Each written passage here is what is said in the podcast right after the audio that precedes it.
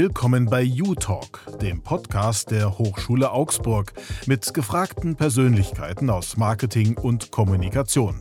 Der Gastgeber Professor Manfred Uhl. Servus, eine neue Folge des U-Talk ist da. Heute geht es um einen Bereich des Marketingmanagements, für den man besondere Expertise und am besten auch Erfahrung braucht. Business-to-Business-Marketing. Genauer gesagt tauchen wir heute ein in die Welt der Kommunikation von Geschäftskunden zu Geschäftskunden. B2B Marketing Kommunikation also. Mein Gast kennt sich damit aus. Sowohl mit der Marketingkommunikation als auch mit den Besonderheiten im B2B-Marketing, vor allem bei hochkomplexen Industriegütern. Er ist in Pfaffenhofen an der Ilm geboren, ging aber zunächst in Tansania zur Schule. Nach seiner Rückkehr nach Deutschland machte er sein Abi am Holbein-Gymnasium in Augsburg und ging dann nach Düsseldorf, um dort Kommunikationsdesign zu studieren. Er arbeitete in seiner Düsseldorfer Zeit für große internationale Agenturen, darunter DDB, Gray und Ogilvy. Nach seiner erneuten Rückkehr nach Augsburg machte er Station bei den Agenturen Hartmann und Hartmann sowie Liquid, die beide viele Industrieunternehmen in ihrem Portfolio hatten. Danach verantwortete er das Markenmanagement beim zur amerikanischen Akkugruppe gehörenden Landmaschinenhersteller Fendt in Marktoberdorf. Und die Maschinen ließen ihn wohl nicht los, denn 2016 ging er zu KUKA AG, wo er für Corporate Brand und Sponsoring verantwortlich ist. Die Liste der Awards, die er gewann, ist beeindruckend. Darunter die renommierten EF Design Awards oder den Red Dot Award.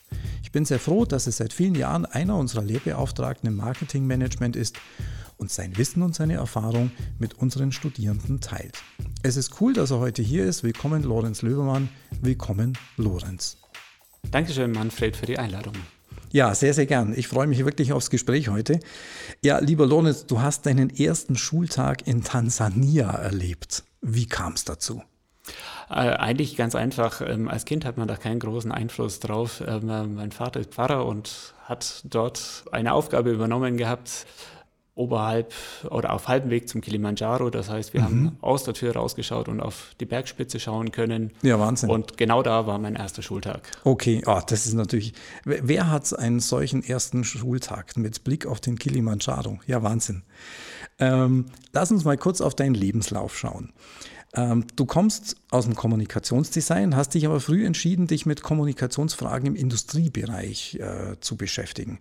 Ich finde das sehr spannend weil es hier um den Einstieg in die Welt der Ingenieurinnen und Ingenieure geht. Also in einer Welt, in der vieles, naja, sehr rational und berechenbar sein muss. Industrieprodukte waren lange ja auch nicht bekannt dafür, cool auszusehen, ganz ehrlich. Gleichzeitig müssen aber natürlich auch für Industrieprodukte Kunden gefunden werden und die Produkte auch verkauft werden. Was ist passiert, dass du dein Herz irgendwann für Industrieprodukte entdeckt hast?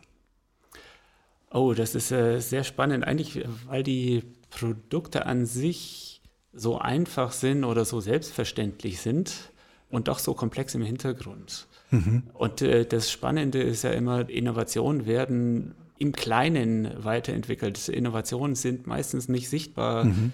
ähm, äh, sind unter der Oberfläche dem gekanteten Blech versteckt. Und äh, die hervorzuheben, die kommunikativ herauszuholen, das ist eigentlich das Spannende daran. Was steckt dahinter? Was ist die Interaktion, die eine Maschine plötzlich kann, was sie, die sie davor nicht konnte? Was sind die äh, Themen, die kommuniziert werden müssen?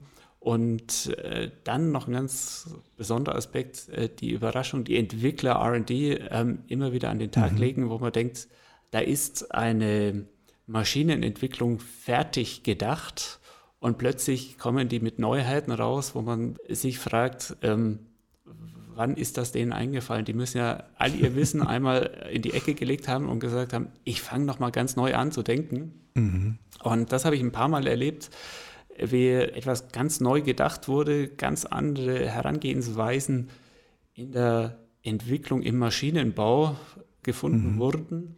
Und das ist extrem spannend. Also immer wieder ähm, die Frage, ist es eine Evolution? Ist es eine Revolution? Und wie kommuniziere ich diese? Mhm. Ja, ich meine, da tut sich ja auch wahnsinnig viel. Und äh, so diese, die, die Herausforderungen für die Industrieunternehmen, die sind ja enorm. Also, weil du vorhin äh, gekantetes Blech gesagt hast, meine Senftube hat wahrscheinlich auch gekantetes Blech in irgendeiner genau. Form. Aber da steckt natürlich zwar mehr Geschmack, aber weniger Komplexität auch dann, dann dahinter. Naja, ich möchte dann äh, logischerweise auch auf diese unterschiedlichen Fachperspektiven eingehen, die wir im B2B-Bereich haben. Und das ist ja ein Punkt, der für B2B-Marketing im Technologieumfeld sehr wichtig ist. Du hast in deiner Agenturzeit, aber auch in deiner Zeit bei Fendt und jetzt bei KUKA viel mit Hightech, mit Forschung und Entwicklungsabteilungen zusammenarbeiten können. Und du hast es ja auch gerade schon erwähnt gleichzeitig mit den Leuten aus der Unternehmenskommunikation und anderen Bereichen des Marketingmanagements, zum Beispiel aus dem Produkt- oder aus dem Vertriebsmanagement.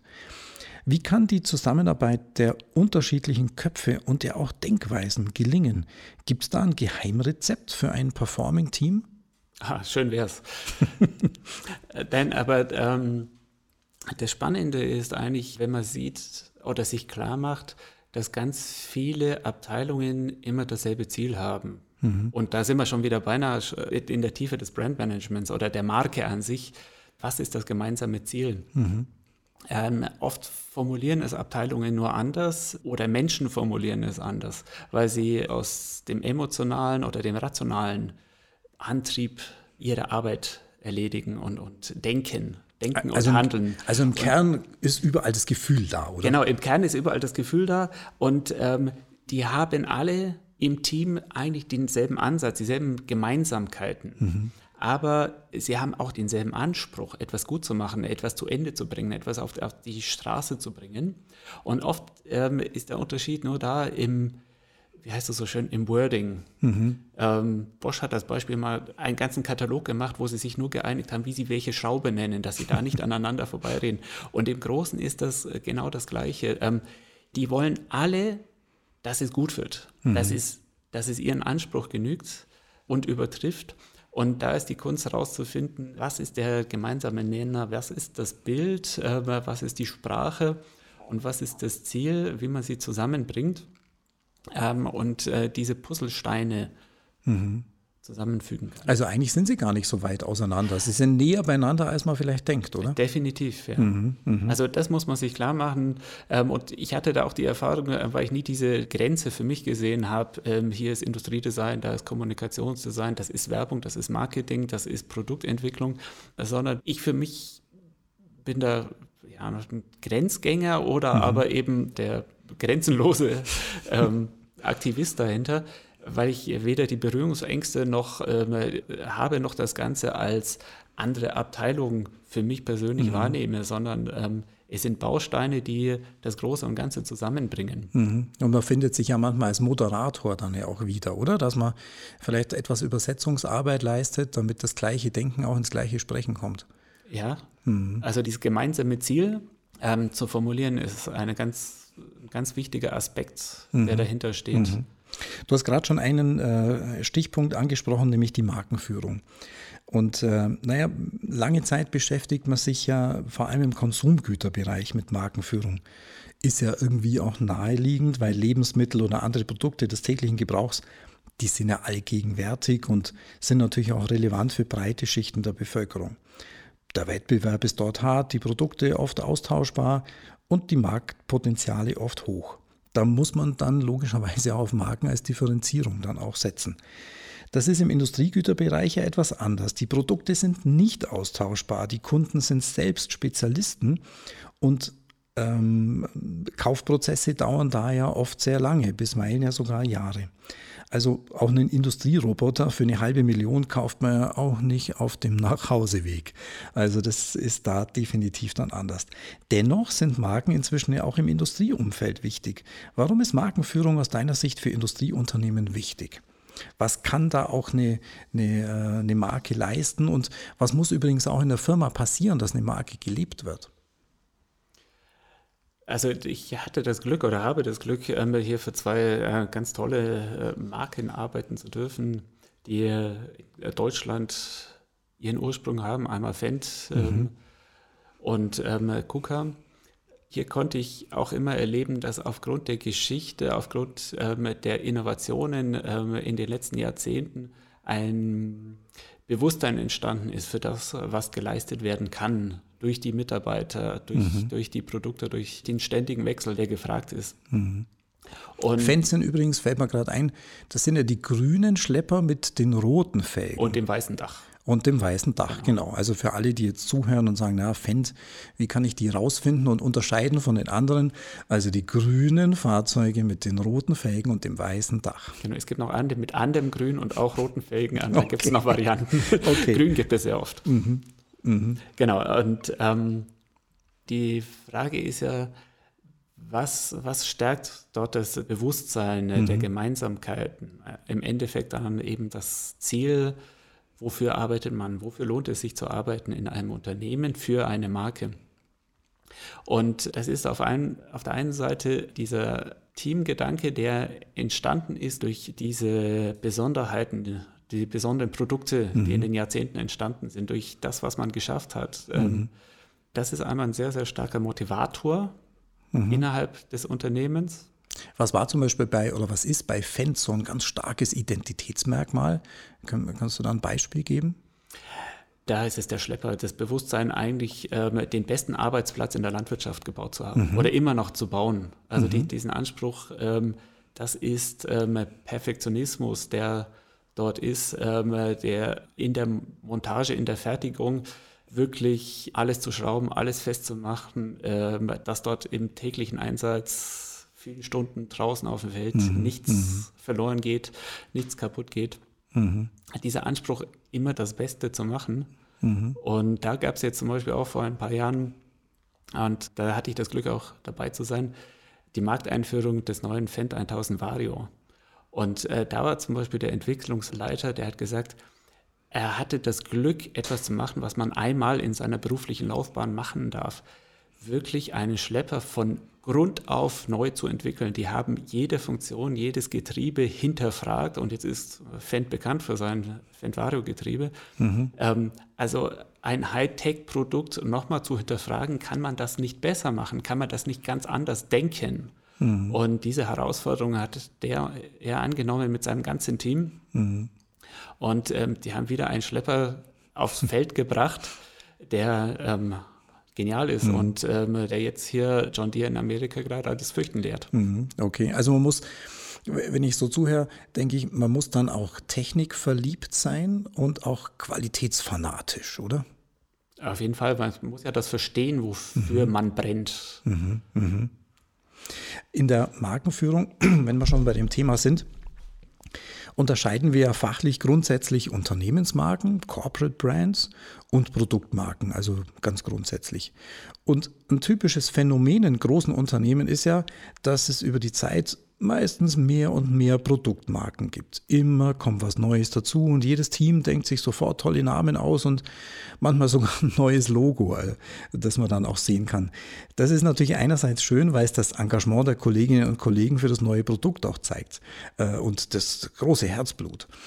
Für eine einheitliche und verständliche Kommunikation ist so etwas allerdings eher der Horror und aus Kundensicht bleibt nämlich die Klarheit auf der Strecke. Im Marketing sprechen wir hier oft von der Inside-Out-Perspektive, ganz nach dem Motto, wir verstehen es, dann muss es der Kunde doch auch so verstehen. Ähm, wir beide wissen aber, das ist nicht so. Also nun zu meiner Frage an dich in dem Kontext, wie kann es gelingen, dass man die Architektur, also das Zusammenspiel einzelner Marken in einem Unternehmen eigentlich noch im Griff behalten kann? Also Brandmanagement ist im Alltag auch viel Arbeit, dass manches nicht kommt. Dass mhm. manches nicht passiert. Insofern äh, hat man natürlich auch den Ruf, etwas der Showstopper zu, zu mhm. sein weil ich habe doch was Neues und ich bin doch ganz anders und ich brauche doch ein Logo, einen eigenen Namen mhm. und alles. Das Ganze zurückzuhalten ist auch ähm, mein oh. Alltag, ja. ähm, dass, dass eben nicht alles etwas Eigenes braucht, weil es muss nachvollziehbar bleiben ähm, nach außen. Und das ist eigentlich äh, die tägliche Herausforderung. Wenn man das Glück hat und überschwemmt wird mit neuen Themen, neuen Produkten, Markteinführungen, das, was man sich erwünscht, dann in diesem Enthusiasmus zu sagen, aber nicht separat, nicht mhm. einzeln mhm. etc. pp., weil es auch weder kommunikativ abbildbar ist mhm. ähm, für, äh, für den Kunden, für den Markt, wo jetzt dann wirklich der große Unterschied ist, dass ich einen eigenen Auftritt dafür bräuchte. Ähm, heute auch im digitalen Bereich. Eine Webseite wird irgendwann unübersichtlich, wenn sie mhm. nur noch aus Eigenmarken besteht. Ähm, dann weiß man gar nicht mehr, womit ich irgendwas vergleichen soll. Mhm. Und ähm, von daher ist auch die Aufgabe, Ruhe und Struktur reinzubringen in ja. diese Themen. In diese ähm, Themen, ja. Und ähm, auch ganz spannend eben jetzt äh, aktuell bei KUKA, der Softwarebereich, wo ganz neue Ansätze gefahren werden, ähm, die definitiv diesen Bereich für uns nochmal revolutionieren, einen Dachgedanken hinter die, mhm. die Software zu bringen. Mhm. Ähm, also ganz viele Sachen unterzuordnen.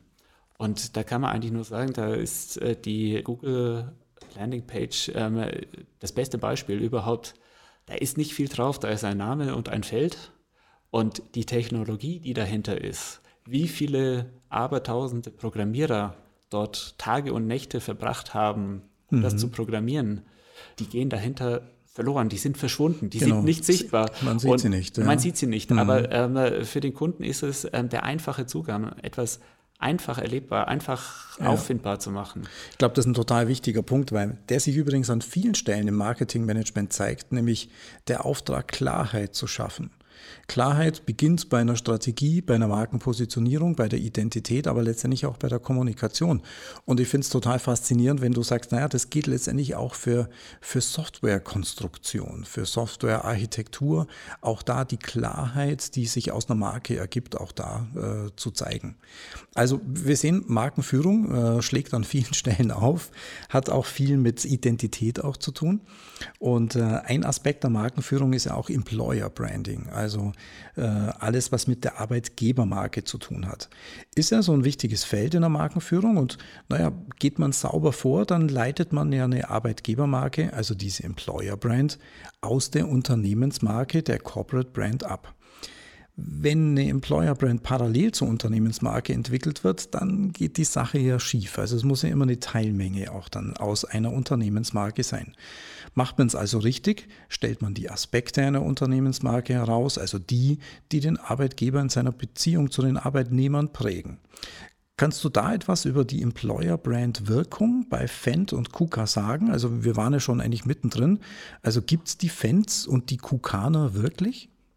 Die gibt es definitiv. Also ähm, vielleicht mal eine schöne Geschichte aus der, ähm, eine Meisterin aus der Produktion bei Fendt hat mir einmal gesagt, egal was außenrum passiert, egal welche Investoren kommen sollten, etc. pp, mhm. wir haben das grüne Blut und am Ende des Tages... das grüne Blut. Das grüne Blut.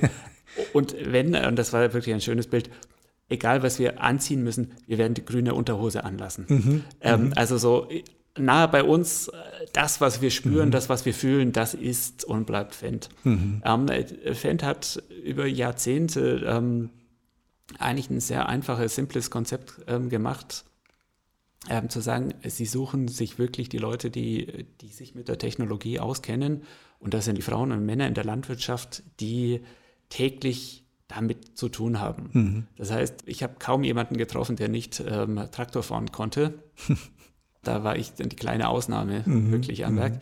Das ist natürlich hervorragend, wenn ich ähm, von vornherein überzeugte Anwender im mhm. Unternehmen habe, weil die dann auch ähm, sofort die Gesprächsbasis haben mit jedem Kunden. Mhm. Das ist auch eine Ebene, wie man international miteinander spricht. Äh, das Thema Natur, Regen, Unwetter, ähm, Sonnenschein, äh, mhm.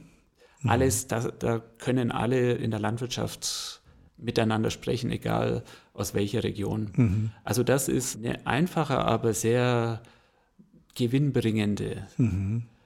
Konzept, das mhm. Fenta fährt. Okay. Und was macht die Kukana aus? Und die Kukana, da ist auf der einen Seite natürlich äh, die Robotik, mhm. die, ähm, die das erreichte, ähm, die, dieser Innovationsdrang. Wobei ich auch dazu sagen muss, äh, wir haben ja mehrere Marken Mhm. Oder auch hier im Brandmanagement, das ist sowohl die Marke KUKA, die auf der einen Seite für Roboter bekannt ist, auf der anderen Seite für den Anlagenbau, mhm. also klassisch Stahl und Eisen in den Industriehallen. Mhm. Und ähm, das Ganze aber automatisiert, also da ist wirklich Wissen und Know-how dahinter.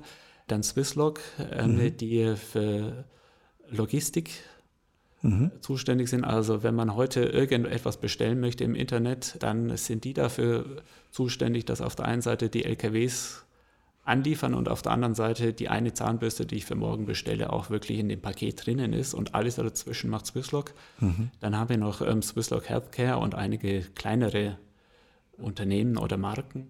Von daher kann ich die gar nicht in einen Topf werfen, mhm. sondern da habe ich das andere Thema, dass wir eigentlich da im Wettkampf mit allen großen Unternehmen dieser Welt sind, weil alle brauchen hoch spezialisierte, gut ausgebildete Programmierer, mhm. IT-Fachleute, Mechatroniker. Und da ist es ähm, schon sehr spannend, wie können wir uns da platzieren, wie können wir da zeigen, was wir können, welche spannenden Themen man wirklich machen kann. Wir hatten da eben eine Kampagne, ähm, stell dir vor, du veränderst die Welt der Robotik und Logistik. Mhm. Und immer äh, mit dieser Idee dahinter, dass man einen Einfluss hat auf das, wie die Welt von morgen aussehen kann. Und das kann man bei uns wirklich mhm. machen. Mhm. Und äh, wir haben aktuell auch eine Kampagne, die haben wir dieses Frühjahr, Frühjahr gelauncht. Ähm, Mission 2030 haben wir die benannt, weil wir der Überzeugung sind, dass Robotik, Automatisierung eigentlich im Haushalt ankommen wird, noch mhm. in diesem Jahrzehnt. Mhm. Das heißt, jeder wird ähm, damit umgehen, so wie man heute mit einem Smartphone umgeht. Hast du, hast du zu Hause schon irgendeinen äh, Haushaltsroboter? Oder im Garten? Äh, nee, habe ich noch nicht. Da ist der Garten so klein, da lohnt sich noch die Handarbeit eher okay. als ähm, ja. die Robotik-Automatisierung. Mhm. Aber die Anwendungen wird kommen und mhm. ähm, es wird immer mehr da sein. Genau, da zeichnet sich ja schon äh, sehr, sehr viel auch ab in diesem Bereich. Spannend ist natürlich auch, wenn ihr sagt, naja, wenn ihr zu uns kommt, trifft natürlich auch vor allem die jungen Mitarbeiterinnen und Mitarbeiter, die noch nicht bei KUKA auch sind oder bei den anderen Gesellschaften. Bei uns könnt ihr eigentlich die Zukunft mitgestalten. Und äh, in dem Fall, denke ich, ist es auch glaubwürdig. Es gibt natürlich viele Firmen, die sagen, naja, bei uns kannst du die Zukunft gestalten.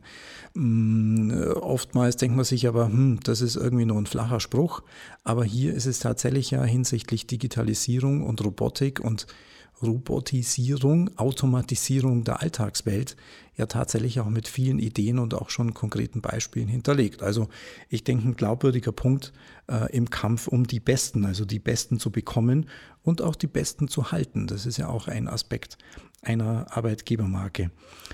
Unser Oberthema heute lautet ja B2B-Marketing-Kommunikation, also die Kommunikation, die zwischen den Geschäftspartnern passiert. Da geht es ja einerseits sehr viel um Produktkommunikation, aber auch um vertriebsunterstützende Kommunikation. Und ich denke, traditionell ist diese Art von Kommunikation ja oft persönlich und stark analog geprägt, sehr zielgruppengenau aufbereitet und inhaltlich ja komplex. Wir haben am Anfang drüber gesprochen. Es ist eben keine Massenkommunikation im B2B äh, mit eher oberflächlichem Inhalt, ähm, sondern es ist komplizierter, es ist aufwendiger. Welche Trends siehst du denn heute in der B2B-Marketing-Kommunikation? Welche Rolle spielt die Digitalisierung und was kann vielleicht auch Social Media in der B2B-Marketing-Kommunikation leisten? Und vielleicht auch, wenn man mal an werbliche Dinge denkt, darf es auch mal humorvoll sein? Welche Trends siehst du? Ah, das ist natürlich wieder sehr spannend, äh, die Frage, welche Trends werden in der B2B-Kommunikation umgesetzt? Ich glaube, aktuell ist sehr, sehr viel möglich. Mhm. Also ich habe ähm, vor kurzem einen wunderbaren Imagefilm von einer englischen Maschinenbaufirma gesehen. Ähm, ich musste mir drei, vier Mal anschauen, weil ich wirklich mich köstlichst amüsiert habe. Die haben es hervorragend geschafft, die Kernaussage des Unternehmens mit englischem Humor rüberzubringen. Mhm. Also das, schwarzen Humor, oder? Ja, nee, ja, äh, äh Sarkasmus war es beinahe. also ähm, die haben, haben das einfach schöne Geschichte erzählt. Mhm. Und äh, trotzdem die Botschaften von der äh, faktischen Produktkommunikation ähm, bis äh, zur emotionalen Erlebniswelt mhm. Äh, gut äh, reingebracht. Von daher tue ich mir wirklich schwer zu sagen, da gibt es einen Trend, ähm, da muss man hin oder da nicht. Wichtig ist für mich weiterhin, dass es nachvollziehbar ist, wofür steht ein Unternehmen, wofür steht eine Marke, welche Einstufung habe ich am Markt, ähm, was kann ich erwarten, was ist das Bild, das ich haben soll, was eben mehr ist als nur das Image, was mhm. schnell mal we wechseln kann, sondern was ist das Grundvertrauen, was ist die Idee, wofür ist diese Marke da, welches Problem löst mir dieses Unternehmen mit mhm. dieser Marke. Mhm. Und das ist das Entscheidende. Und ähm, dann muss ich einfach schauen, wie kriege ich das kommuniziert in verschiedenen Kanälen, wie kriege ich das persönlich kommuniziert, was ist die Haltung eines Mitarbeiters beim Gespräch, beim Telefonat, wie, wie kann ich da vermitteln, dass alles funktioniert. Von daher ist, ist, es am Ende des Tages immer ein Teamwork. Also der mhm. erste Kontakt äh, muss überzeugen, der Service ähm, muss äh, die Probleme aufnehmen, muss sie lösen können. Man muss immer das gute Gefühl haben, diese Idee, die ich habe, die ich äh, mit diesem Unternehmen für mich, für, für mein eigenes Unternehmen mhm. lösen möchte, mhm. wird gelöst. Ja, da gibt es in den letzten Jahren gibt es so, so ein Buzzword, auch vor allem im B2B-Marketing, Marketing Automation. Also letztendlich steckt ja auch dahinter so ein Wunsch, ein sehr sagen wir, technikorientierter Wunsch. Ich drücke auf den Knopf und dann passiert die komplette Kundenkommunikation zum Beispiel auf Knopfdruck passiert automatisch. Ähm, wenn man jetzt kritisch zu diesem Begriff steht, dann kann man einerseits sagen, naja, eigentlich ist das eine Systemunterstützung, die es eigentlich schon immer gab, also die eigentlich äh, CRM 2.0 vielleicht sein könnte, Marketing Automation. Auf der anderen Seite könnte man auch noch kritisch anfügen bei diesem Begriff, naja, hm, ist es nicht einfach so, so ein Bequemlichkeitswunsch, zu sagen, ich drücke einfach auf den Knopf und alles passiert entmenschlicht in der Kundenkommunikation? Ist es also eher ein Mythos? Was meinst du zu dem Thema Marketing Automation?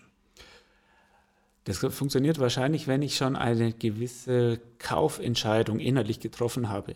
Mhm. Man kennt das ja, äh, man surft durch das Internet, ähm, man sucht nach bestimmten Produkten und dann kommen in regelmäßigen Abständen die entsprechenden ähm, Werbebanner wieder vorbei und erinnern einen dran, das wolltest du doch, das war dein Wunsch. Mhm. Ähm, hier eine, diese ähm, automatisierte Informationsflut kann sicher dazu führen, dass man irgendwann immer wieder draufklickt.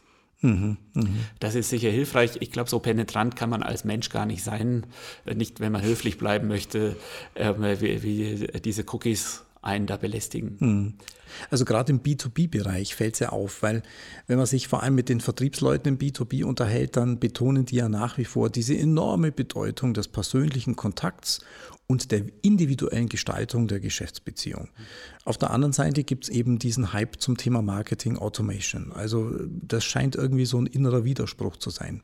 Einerseits die persönliche, analoge, individuelle ähm, Pflege des Kunden, auf der anderen Seite der Wunsch nach Automatisierung. Wir haben ja jetzt eigentlich mit äh, Corona und dem Messen ein wunderbares Beispiel mhm. ähm, bekommen. Es gibt digitale Messen, wo man sagt, wir machen alles digital, wir, ähm, jeder kann sich durchklicken, kann alles anschauen ähm, mit Chatfunktion und diesem und jenem. Und das Ergebnis ist, ähm, und äh, da hat meine Kollegin hier aus äh, dem Messe- und Eventbereich wirklich mit vielen gesprochen und, mhm. und auch ähm, unsere eigene Erfahrung von KUKA reingebracht, als auch eben von anderen äh, Mittelständlern. Der Mensch möchte Menschen treffen. Mhm. Das kommt am Ende des Tages raus. Und wenn man selber schaut, äh, um Vertrauen aufzubauen, und, und darum geht es ja auch im B2B-Bereich oder vor allem im B2B-Bereich, Vertrauen in eine starke Marke, Vertrauen in die Menschen, die dahinter, dass die mein Problem lösen und meinen Anspruch erfüllen. Das heißt, ich möchte diese Menschen treffen, ich möchte denen ins Auge sehen und wirklich das Gefühl haben, der hat ein Interesse an mir und dem vertraue ich mein Geld gegen ein Produkt an. Mhm. Dem vertraue ich. Und ähm, jedes Geschäft kommt nur mit Vertrauen zustande. Und ähm, digitale Sachen haben sicher gut funktioniert zwischen den Menschen, die sich davor gekannt haben, weil sie dieses Grundvertrauen hatten. Mhm. Wenn sie aber den ersten Kontakt ähm, nur digital haben, dann ist es wirklich schwer, auf Dauer hier dieses Grundvertrauen aufzubauen. Also es gibt dann auch dementsprechend Grenzen der digitalen Kundenkommunikation. Davon bin ich überzeugt. Ja, ja, gerade auch im B2B. Und das war jetzt übrigens ein ganz starker Satz. Menschen möchten Menschen treffen. Und äh, das aus dem Mund eines, äh, eines Marketingentscheiders, eines äh, Industrieroboterherstellers, der sagt, Menschen möchten Menschen auch dann treffen. Und insofern sieht man ganz gut, wie eigentlich digital und analog zusammenpasst, dass es komplementär ist und dass das eine das andere eben nicht unterstützt. Und gerade beim Thema der der Messen sieht man das ja auch ganz gut und ist auch mein persönlicher Eindruck, äh, trotz vieler sehr, sehr wertvoller Erfahrungen jetzt in der Corona-Zeit mit virtuellen äh, Messeformen, Begegnungsformen, gibt es trotzdem viele, also diejenigen, die tatsächlich in der Kundenbeziehung dann auch sind, die sagen, nee, also wir sehnen uns letztendlich auch wieder nach dem persönlichen Kontakt, der entweder direkt und äh, geplant zusammen äh, sagen wir, stattfinden kann oder auch zufällig, wenn man sich überlegt, wenn man auf einer Messe unterwegs ist, wie viele Leute man dann eigentlich zufällig trifft und ins Gespräch kommt und äh, danach scheinen sich ja viele im Moment auch zu, ja, zu sehnen. Ich hatte ähm, mein Studium kurz vor der Jahrtausendwende mhm. gemacht und äh, das ging da schon auf das Thema Internet, war ja kurz vor der Jahrtausendwende das Kernthema, wo es schon hieß, alle Industrien sind von gestern, mhm. nur noch das Internet wird alles bestimmen. Also äh, das Gedankengut, was ja jetzt auch schon wieder so ist, kriege ich alles digital umgesetzt und jegliche Hardware ist oder Menschen sind eigentlich nicht mehr nötig. Mhm. Und da habe ich einen ganz tollen Satz ähm, gelesen gehabt. Ähm, der da lautet, die Sinne des Menschen ändern sich nicht, mhm. von Kurt Weidemann, mhm. der ja wirklich auch im, bei uns hier im Corporate Design Bereich sehr bekannt ist. Ist übrigens ganz, äh, ganz interessant, dass äh, der Gast, den ich im äh, U-Talk vorher hatte, nämlich Professor Buffler, hat genau diesen Satz auch gebracht. Ja, äh, weil wir uns natürlich fast in jedem Gespräch mit dem Thema Digitalisierung, mit den Chancen, mit den Risiken, mit den Grenzen auch beschäftigen. Und exakt der Satz kam von ihm auch. Aber, ja. aber der hat mich im Studium geleitet zu sagen, ich möchte mich damit beschäftigen, was sind die Sinne des Menschen, mhm. wie wird etwas aufgenommen, wie wird etwas wahrgenommen. Und äh, ich hätte mich in der Zeit auch zum HTML-Programmierer ausbilden lassen können. Aber da war die Technologie für mich eigentlich nur Mittel zum Zweck. Mhm. Und äh, so ich, sehe ich das heute noch. Also wenn die Frage ist, was ist der richtige Kanal zur Kommunikation, was ist, ähm, wie muss man es machen, was ist, welches Produkt, wo ist die Innovation, ist immer die Frage, was möchte ich eigentlich erreichen? Wie mhm. möchte ich jemanden mhm. erreichen? Mhm. Den Kanal finde ich, den, mhm. die, die, Umsetzung ist alles Exakt. dann ableitbar. Genau, der Weg ist dann eigentlich sekundär. Ja. Man muss sich erstmal bewusst werden, was will ich mit wem besprechen, was will ich bei wem erreichen. Genau, und das ist dann jetzt auch die Frage für die Messen. Mhm. Was, was mhm. ist der richtige Weg heute? Mhm. Ist sie digital, ist sie analog, ähm, Präsenz? Was ist der richtige Weg? Wenn man sich äh, die Frage stellt, was will ich eigentlich erreichen? Will ich das Vertrauen aufbauen? Will ich einfach nur Produktinformation, ganz faktische Produktinformation vermitteln? Dann habe ich einen anderen Kanal zur Verfügung. Mhm. Und ähm, in dieser pandemischen Zeit gibt es halt viele Kanäle oder viele Ebenen, nennen wir sie mal Ebenen, die nicht bespielbar sind. Mhm. Und mhm. das ist eigentlich das Manko. Insofern muss man sich äh, wirklich fragen, was möchte ich erreichen? Mhm. und dann die richtige Entscheidung treffen. Mhm. Also Technologie hat keinen Selbstzweck. Da an der Stelle fällt mir immer das Zitat von Steve Jobs ein, Technology is not enough.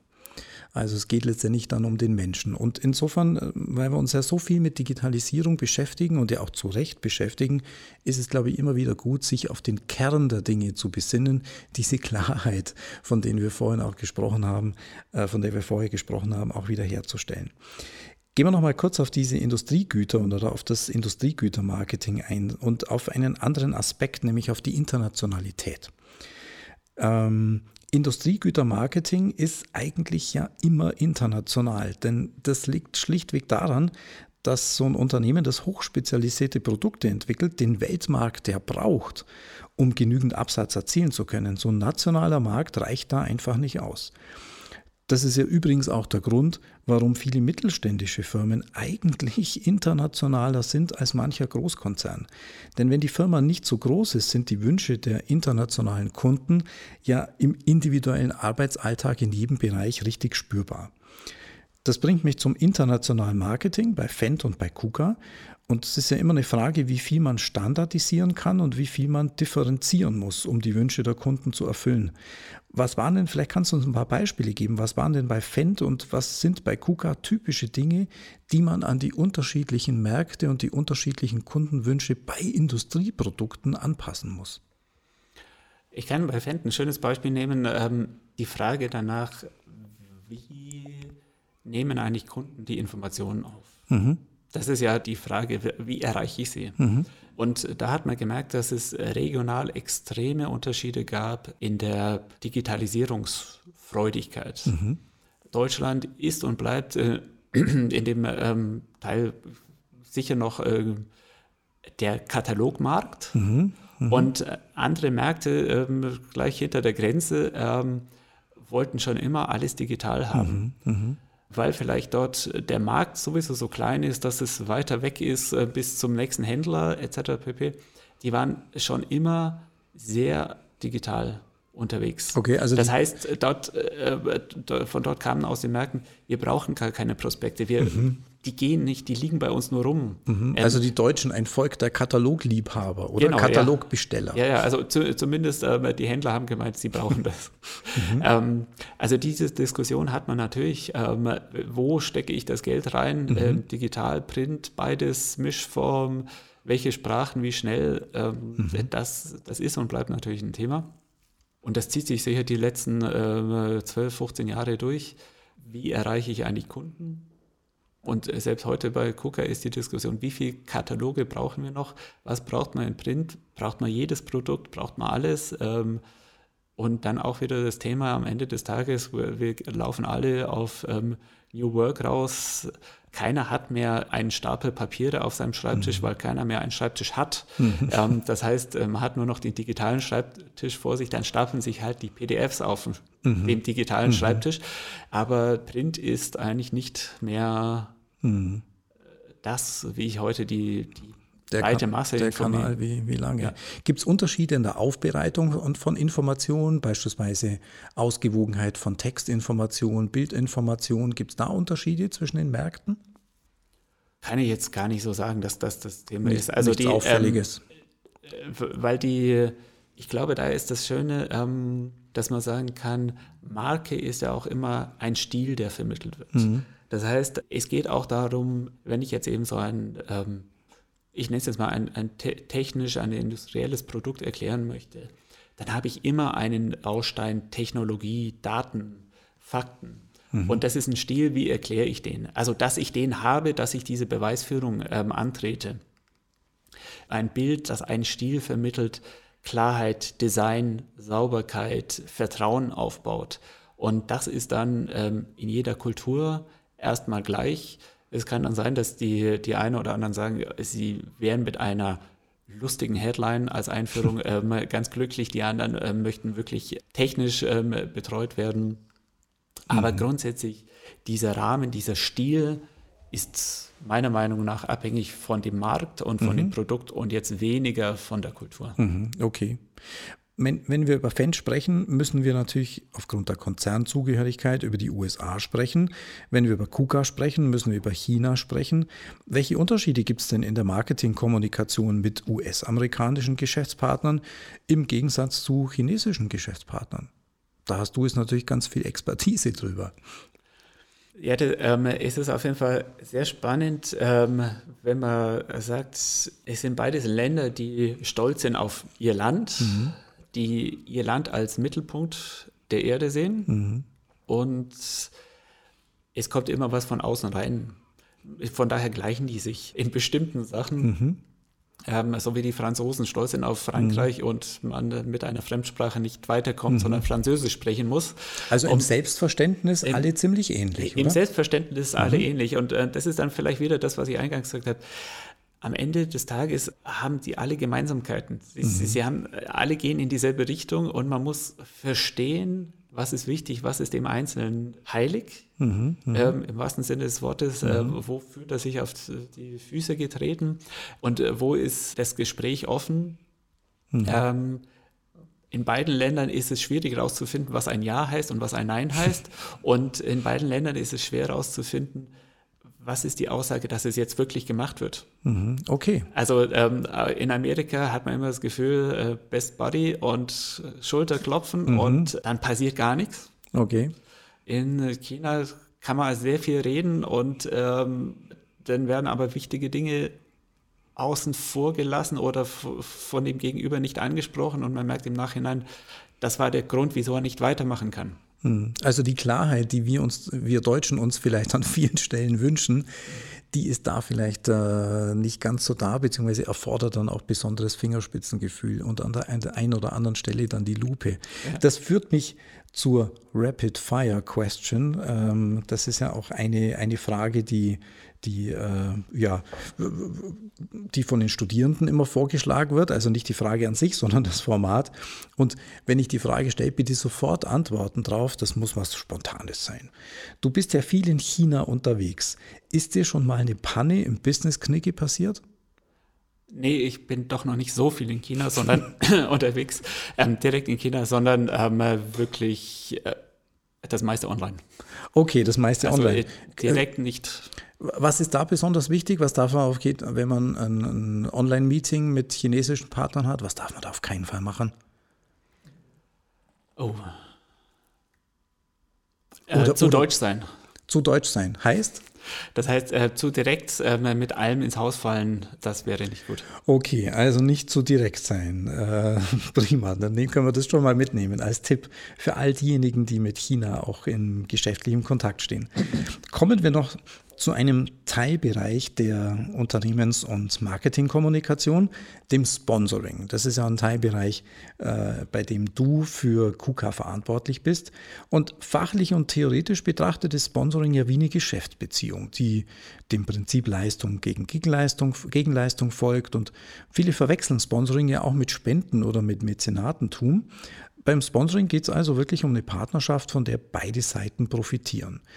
Du bist bei KUKA für das Sponsoring verantwortlich und damit ja auch für die Partnerschaft mit einem der großen Legenden des Sports. Wir müssen heute natürlich über diese Partnerschaft sprechen, nämlich äh, Timo Boll. Kannst du was darüber erzählen, warum es diese Sponsoring-Partnerschaft gibt, was KUKA sich auch davon verspricht? Wie ist Timo Boll eigentlich so? Das würde mich mal interessieren, so als Person. Und ich glaube, da gibt es ja auch eine ganz besondere Geschichte, warum Timo Boll gerade in China so eine Legende ist. Ja, also äh, Timo Boll ist ein herzensguter Mensch, um das mal vorweg äh, zu tun. Also mhm. ähm, ich wünsche jedem in seinem Leben einen Timo Boll an seiner Seite. ähm, äh, wirklich offen und ehrlich und ähm, einfach ein ganz, ganz interessanter Mensch, der in sich ruht und genau weiß, was er macht und was mhm. er machen möchte. Mhm. Und ich glaube, das ist auch schon das große Geheimnis ähm, von ihm, er ist extrem offen, also das ist auch der Grund, wieso wir ähm, ihn als unseren Markenbotschafter haben. Der ist sowas von technikaffin, also wenn es irgendein, ich nenne es jetzt mal wirklich das despektierlich ein Schnickschnack in technisch gibt, dann hat er mhm. den definitiv schon längst Echt? bei also sich. Ist er also, schon so ein Technik-Nerd? Ja, absolut, das ist ein okay. Technik-Nerd. Also der, der war vor ein paar Monaten bei uns, ähm, da hat ihm ein Kollege ähm, so eine Handführung am Roboter gezeigt. Der hat den gelöchert, bis er das wirklich verstanden hat und dann war er glücklich. Ähm, da gibt es ja auch das Video mit ihm, also auch ein legendäres äh, Video, ein Tischtennisspiel, äh, eines oder sogar, glaube ich, mehrere Industrieroboter gegen Timo Boll. War das wirklich echt? Es war echt gut gefilmt. okay.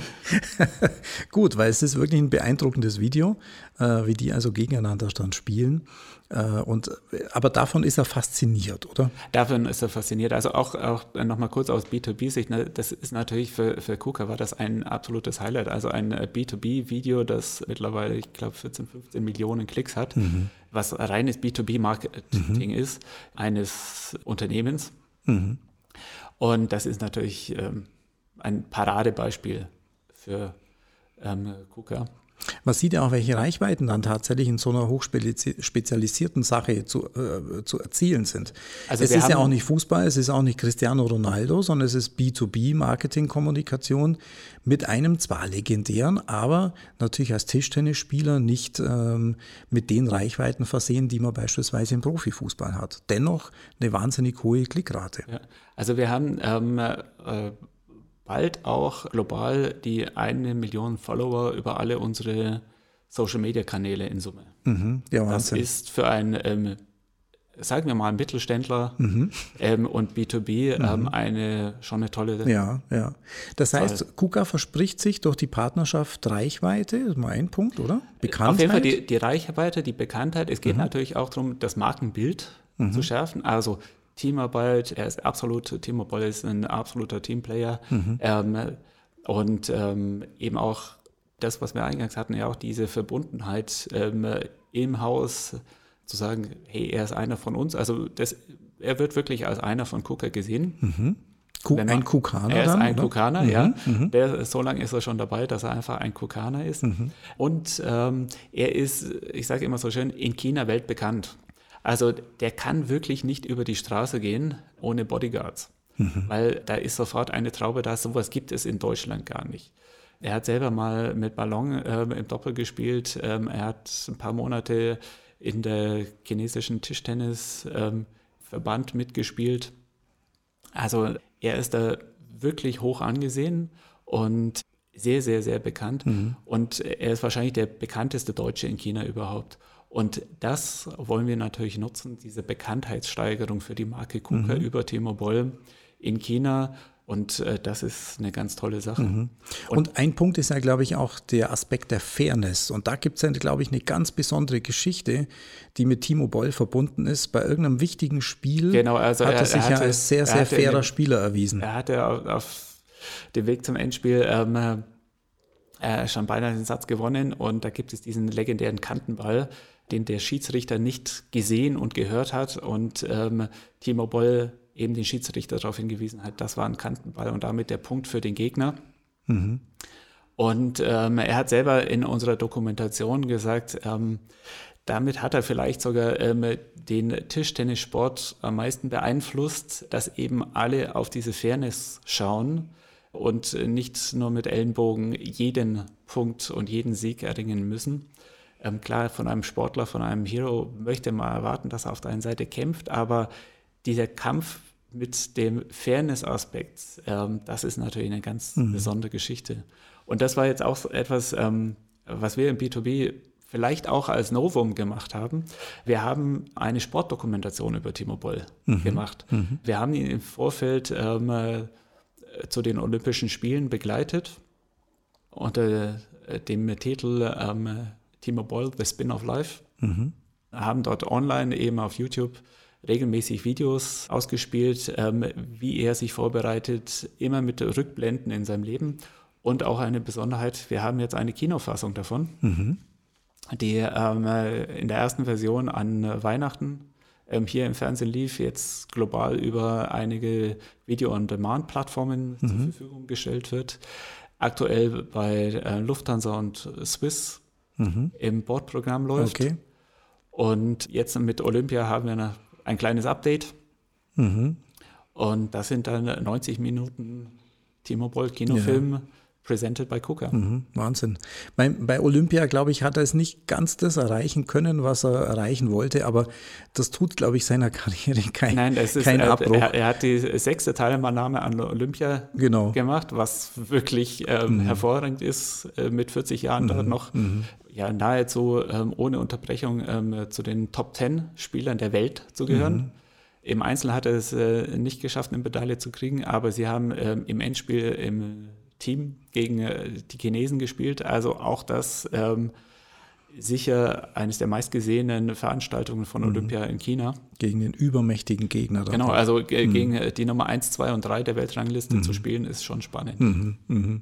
Naja, und wir konnten jetzt auch sehen, dass äh, der Partner im Sponsoring natürlich auch für Werte steht, für Fairness, für fairen Umgang miteinander. Und ich glaube, da könnten Sie vielleicht andere Sportarten mal eine Scheibe abschneiden davon, die vielleicht auf dem Spielfeld eher äh, sich die letzten Tricks ausdenken, wie sie irgendwie ähm, zu einem unlauteren Erfolg kommen können. Und das ist dann wirklich ein, äh, ein großer Sportler, Timo Boll, der dann auch Partner der Marke KUKA auch ist. Lieber Lorenz, wir haben beide Erfahrung im Technologieumfeld und haben gleichzeitig viel Kontakt mit jungen, kreativen und engagierten Menschen.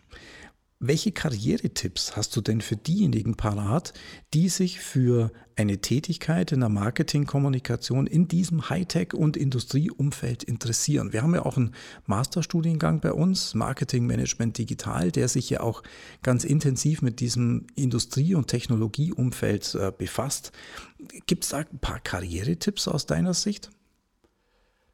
Ich glaube, es ist, ist und bleibt ähm, ganz wichtig, dass man selber extrem offen ist. Also, dass man ähm, auf der einen Seite die Technologie, die Marketing einem bietet, verstehen muss. Mhm. Die, die, die, muss man verstehen wollen. Mhm. Was ist Marketingautomatisierung? Was ist äh, Salesforce Cloud etc. pp. Was gibt es da alles? Und ähm, wie gehe ich damit um? Ich glaube, da darf man keine Berührungsängste haben. Mhm. Und trotz allem, das ist meine Erfahrung äh, in diesem Metier, muss man immer wieder den Menschen im Mittelpunkt stellen wollen und sich ähm, die Frage stellen, die wir vorhin auch hatten, was will ich eigentlich kommunizieren, was soll mhm. eigentlich hängen bleiben und das zusammenzubringen. Dort äh, Ideen, Konzepte, Strategien zu entwickeln. Mhm und dann die Technologie bestmöglich äh, nutzen wollen. Mhm, okay. Also man muss Menschen lieben und Technik lieben, oder? Auf jeden Fall. Beides. Prima. Wir sind schon am Schluss unseres äh, sehr, sehr spannenden Gesprächs und es ist Tradition, dass es immer so ein Schlussstatement des Gastes gibt und da möchte ich dich auch darum bitten, also in maximal einer Minute zu sagen, Lorenz, was macht Marketingkommunikation im B2B-Umfeld denn so besonders? Das ist eine sehr spannende Frage. Und zwar, ich glaube, der große Unterschied ist, ähm, dass man nicht nur den Marktaspekt hat, sondern den, ich mit äh, Konsumgütern immer habe. Ich muss den Kunden, ich muss die Vertriebswege anschauen. Im B2B muss ich eigentlich auch die Innensicht haben. Mhm. Ich muss schauen, was passiert im Unternehmen, was wird entwickelt, was kommt nach, ähm, was sind die Innovationen, wie muss ich rechtzeitig den Change vorbereiten? Wie muss ich schauen, dass ich intern das vorbereite, was bald extern rauskommt? Ich habe eine ähm, sehr, sehr viel breitere Suchfeld und Interaktionsfeld im B2B-Bereich. Und das ist wirklich das Spannende, dass man auf allen Ebenen mit Menschen sprechen muss, rausfinden kann, was sind die Ideen, die dort jetzt schon entwickelt werden, mit denen ich in sechs, in zwölf, in 18 Monaten ähm, dann den Markt faszinieren muss. Und das ist für mich der große Unterschied. Lorenz, vielen, vielen Dank, dass du da warst für das sehr spannende Gespräch über B2B-Marketing-Kommunikation mit vielen Aspekten. Wir haben was über Nerdigkeit gehört, über Technologieverliebtheit, aber natürlich auch über den Mensch. Vielen Dank fürs Gespräch und weiterhin natürlich alles Gute. Ja, danke schön. Das war sie, die Folge 7 des U-Talk. Lorenz Löbermann und ich sprachen über die Besonderheiten der Marketingkommunikation im Business-to-Business-Umfeld. Wer zum Beispiel in der Industrie Verantwortung für Geschäft und die elementare Beziehung zu den Kunden übernehmen will, sollte auf jeden Fall technikverliebt, innovationsfreudig und qualitätsorientiert sein. Das Spannende für Kommunikateure ist, Innovationen zugänglich zu machen. Es ist aber auch eine Herausforderung, denn oft sind die Innovationen bei Industrieprodukten auf den ersten Blick gar nicht sichtbar. Unsichtbares muss also sichtbar gemacht werden, Kompliziertes muss zugänglich gemacht werden. Die Zusammenarbeit zwischen Marketing und den Technikbereichen braucht ein gemeinsames Verständnis und den Willen, immer den besten Weg zu finden, die beste Lösung zu entwickeln. Dann entfalten übrigens auch Marken im Industriebereich immer öfter ihre volle Kraft. Das Bewusstsein darüber, was in der Vergangenheit gemeinsam schon entwickelt wurde und welche Innovationen die Welt verändern können, macht stolz und treibt zu neuen Ideen an. Wir haben gelernt, dass man als Brandmanager auch manchmal ein Showstopper sein muss. Die Prägnanz der Marke und die Klarheit der Kommunikation brauchen auch ein strenges Auge bei den täglich auftauchenden Wünschen nach neuen Namen, Gestaltungselementen und Produktmarken. Das gilt übrigens auch in der ausnahmslos international ausgerichteten Kommunikationsarbeit von Industrieunternehmen. Dort gilt es ganz besonders abzuwägen, was für welchen Geschäftspartner in welchem Kulturraum der beste Weg ist. Ein wichtiges Ziel in der B2B-Kommunikation ist die Schaffung und die Pflege einer vertrauensvollen Geschäftsbeziehung. Das ist gerade bei komplexen Produkten sehr wichtig. Und eines darf man angesichts der enormen Auswahl an Kommunikationsinstrumenten nicht vergessen. Am Beginn steht stets die Frage, was erreicht werden soll. Insofern kann eine digitale Messe gut zur Informationsvermittlung geeignet sein oder Social Media, um neue Formen des Dialogs im B2B-Umfeld zu etablieren oder Marketing Automation, um effizienter zu werden. Andererseits betonte Lorenz Löbermann, Geschäft kommt nur durch Vertrauen zustande. Und um Vertrauen aufzubauen, muss man Menschen treffen und ihnen in die Augen schauen können. Digitale und analoge Kommunikationsinstrumente müssen also komplementär eingesetzt werden. Einen Sponsoring-Partner wie Timo Boll zu haben, ist für ein Hightech-Unternehmen ein Glücksfall. Der Brand-Fit passt perfekt. Und wenn dadurch die Bekanntheit steigt, die Sympathie wächst und der Wertetransport klappt, kann man aus voller Überzeugung sagen, good job. Das war U-Talk, der Podcast der Hochschule Augsburg mit gefragten Persönlichkeiten aus Marketing und Kommunikation.